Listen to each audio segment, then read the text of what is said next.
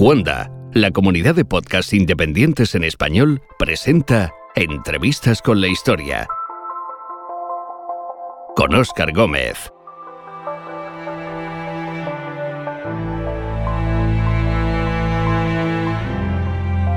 El viento que recoge la densa y salina humedad de la laguna pone en la atmósfera a nuestra llegada a Venecia. Buscamos la corte del Milione, una callejuela cerca del puente de la Moneda que cruza el Gran Canal, o lo que queda de ese puente de madera que hace unos años fue quemado durante una revuelta.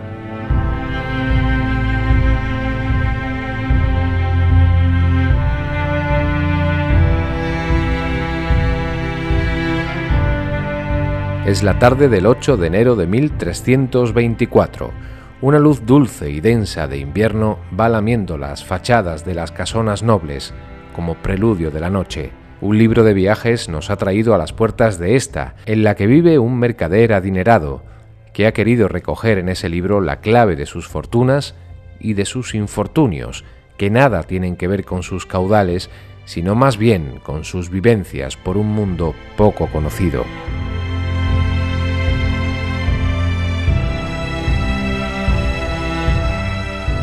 Más que al hombre de negocios, hemos venido a conocer al viajero, o como el viejo puente de madera, a lo que queda de él. Hoy morirá. Hoy es el último día de una vida de leyenda de un anciano aquejado por la enfermedad y por el peso de su propia historia, en tierras lejanas, en largas travesías y en penosos encierros, en celdas y calabozos.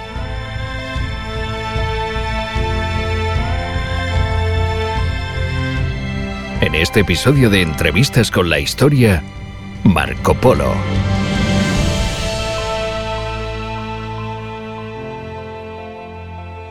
Buenas tardes. Busco al que llaman Il Milione.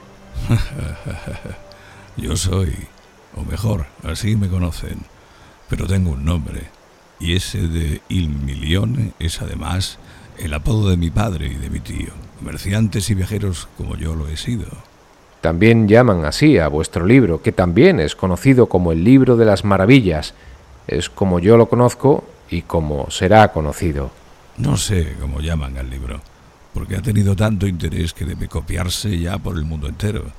El nombre que yo le di es el de Descripción del Mundo, porque difícilmente more en la Tierra nadie que lo conozca mejor que yo. Sé quién sois, Marco Polo Conozco de vuestras proezas y me interesa más la vida del viajero que la del comerciante, os lo aseguro. ¿Y vos sois? Ah, ya, ya, ya, ya. Seguro que otro de esos emisarios de un gobierno extranjero, de un noble rico que no cree que lo que cuentan las crónicas de mis viajes sean más que entretenimientos de un patricio ocioso. Pues sabed que todo lo que cuento es cierto y que antes que recogido en las páginas de ese libro ya fue grabado a sangre en la piel de este viejo.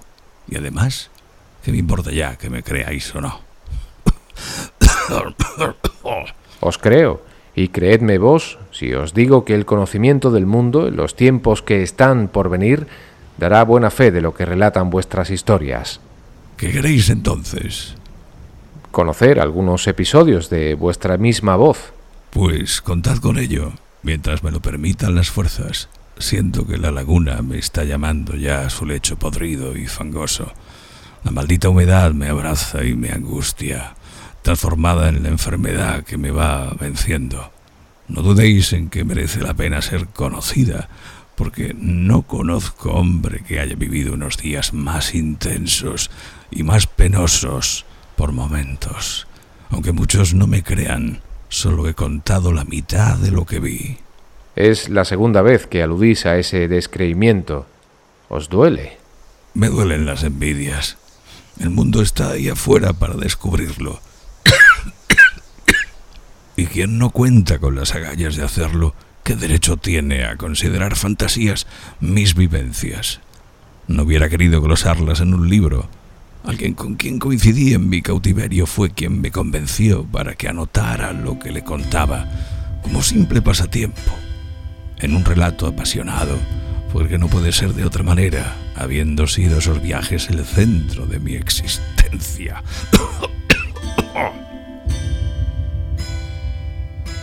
I look at you all, see the love that's sleeping, while my guitar gently weeps.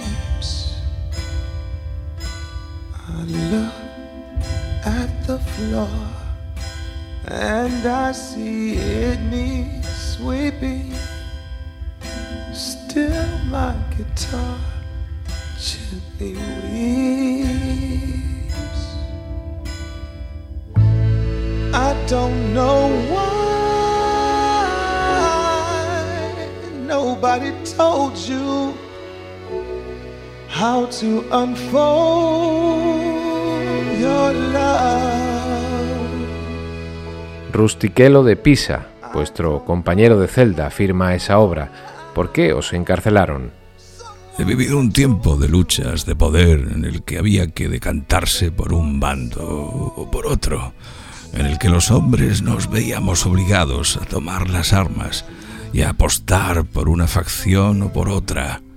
Es una forma de asumir un compromiso con el tiempo y escoger bien o no, hacer caso a lealtades e ideas o renunciar a ellas y ponerse al lado del más poderoso sin otro afán que el de la victoria.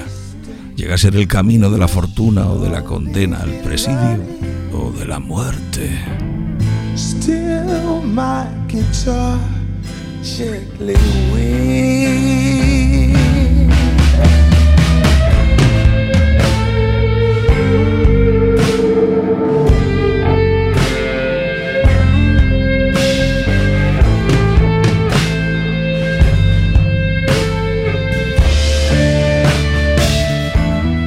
¿Fue en la batalla de Cúrchola donde os capturaron? Así es, soy veneciano de cuna y de una familia de comerciantes y hombre leal y de convicciones. ¿Qué podía hacer sino luchar contra los genoveses que querían ganar por las armas las más prósperas plazas del Mediterráneo en las que Venecia comerciaba? Luchar, luchar por aquello que mis mayores nos legaron y que supuso mi reclusión en Génova.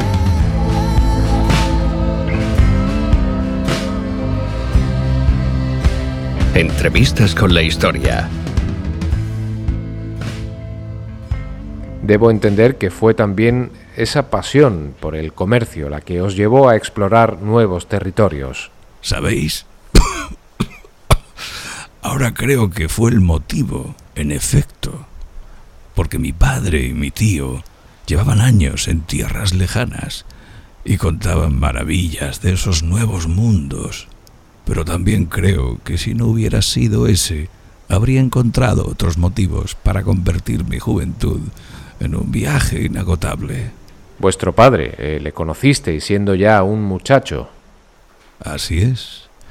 Creo recordar que contaba yo con 13 o 14 años, al regreso de una larga temporada en tierras del Oriente, en una misión en la que conocieron al gran Khan del imperio de los territorios de Catay y de Mangui, en los grandes valles del río Largo y del río Amarillo.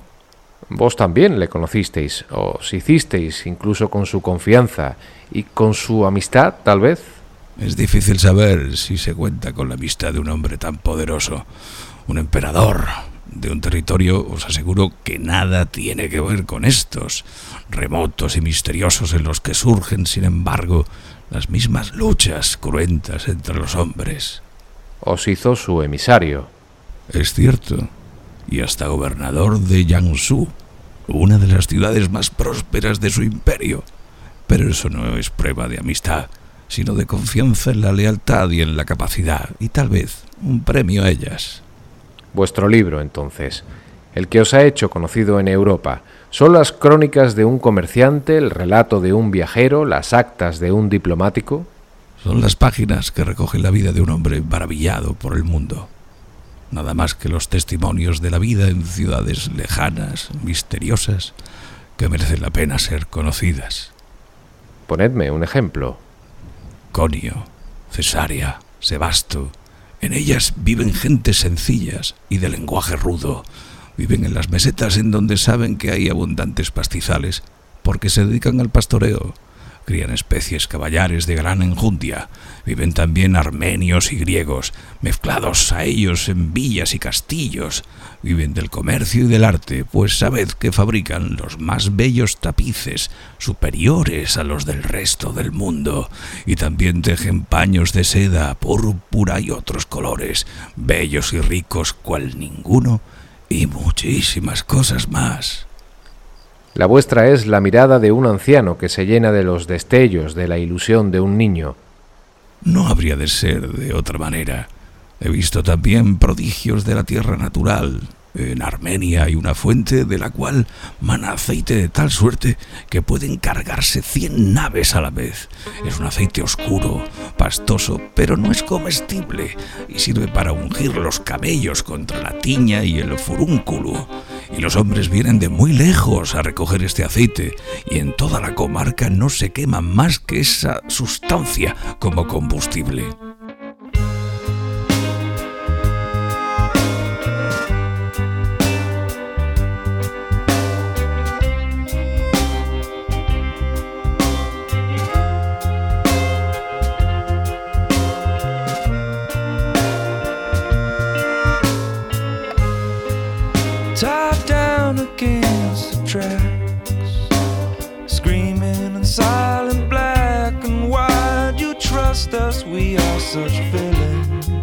He tenido noticia de que conocisteis también la isla de Zipango.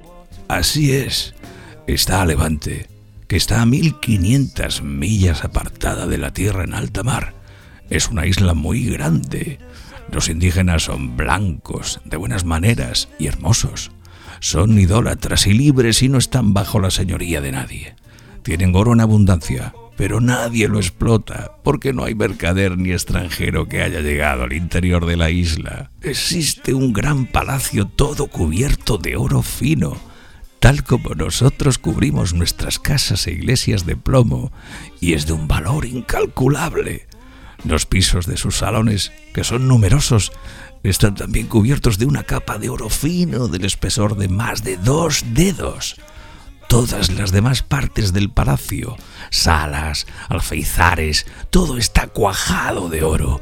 Es de una riqueza tan deslumbrante que no sabría exactamente cómo explicaros el efecto asombroso que produce el verlo. Insisto, se os iluminan los ojos hablando de tales maravillas. A conocerlas he dedicado buena parte de mi vida. ¿Cómo habría de ser si no? No going back to the good old days. It's just a face bringing some new life. Archaism is a dusty road leading us back to nowhere. But if we're the ones to blame, then. Los que habrán de poblar ese mundo que conocisteis y tal vez otros que aún no se hayan conocido, tendrán la suerte de contar con vuestra inspiración, en las páginas de vuestras crónicas. Ese era el propósito, no otro que tuviera razón en la perpetuidad de mi nombre. El mío, el de escuchar de vuestra voz, como os dije, solo algunas de esas descripciones fabulosas. Ya la tenéis oída, y os aseguro que en mi vida no he contado ni la mitad de todo aquello maravilloso que pude contemplar. Agradecido. Descansad. Paz, que tengáis buen viaje de regreso.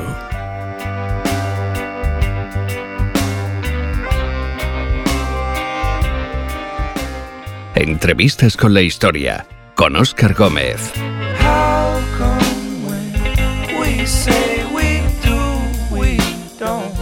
Un podcast inspirado en el libro de las maravillas de Rustichello de Pisa. En el papel de Marco Polo, José Luis Salas.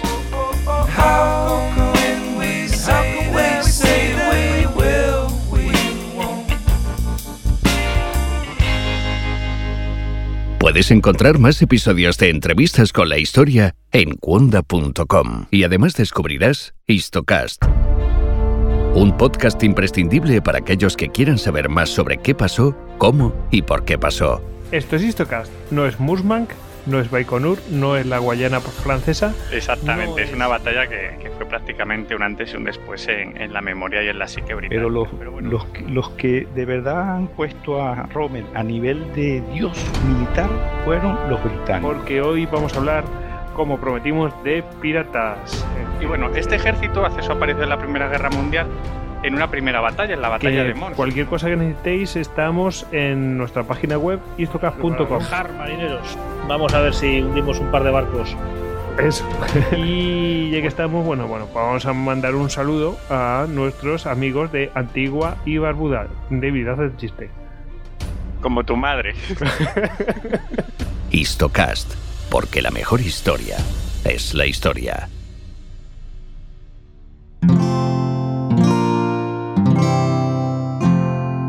Descubre nuevos podcasts en Cuanda, la comunidad de podcast independientes en español.